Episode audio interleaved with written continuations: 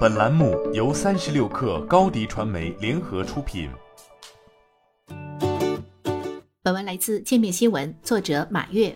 五月十号，小红书平台上有网友夏木以员工的身份发表内容，表示对 Manner 公司的不满。在其曝光的一份聊天截图与内容中，Manner 的一位门店负责人在五月十号发工资前，即五月九号当晚十点给员工发了工资情况说明。有两种选择方案：一是四月按照五十个小时来计算发放基本工资；二是四月不欠工时拿八折的上海最低工资两千零七十二元，并附上了两份同意书，等待员工签字。在这篇内容下，目前已经有多达一千多条评论，其中不乏自称为 Manner 员工吐槽。五月十二号，Manner 在官方微博发布声明称，三位员工发布关于该公司的不实言论、歪曲事实、无任何根据的引导舆论，性质恶劣，严重损害公司名誉，违反了员工与公司在职期间签署的劳动合同和保密协议，并且表示离职员工违反竞业协议，要追究其刑事责任，并提起法律诉讼。针对其他两名在职员工，Manner 称将追究其民事和刑事责任。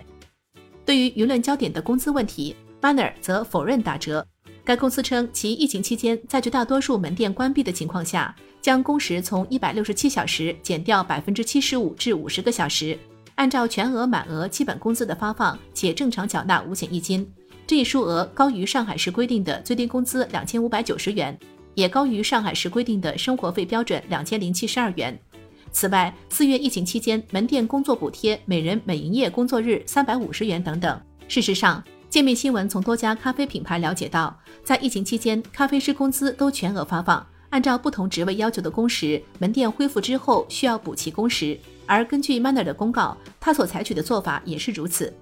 除了咖啡门店之外，大多数餐饮门店的方式也相同。服务过多家餐饮公司的李喜耀对界面新闻表示，疫情期间，连锁餐饮的一线员工，如门店服务员的工资都是满额发放。结合不同餐馆的情况，有的还会有绩效。比如有餐厅疫情期间外卖做得好的，全员参与外卖的，基本上全员都有绩效发。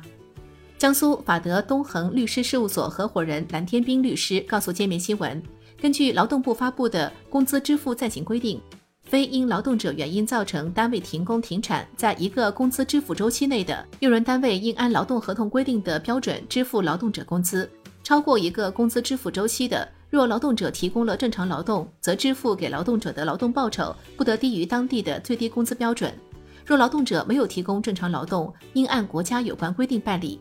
他说，如果 Manner 公司的声明为实，那么该公司工资的发放是符合相关规定的。至于 Manner 声明中提及的追究员工刑事与民事责任的问题，蓝天斌律师表示。如果员工或前员工故意捏造并散布虚假事实，损害公司的商业信誉，可能涉嫌损害商业信誉罪或诽谤罪。不过，该罪构成要求是造成重大损失或情节严重，这些员工是否达到该程度存疑，有待查证。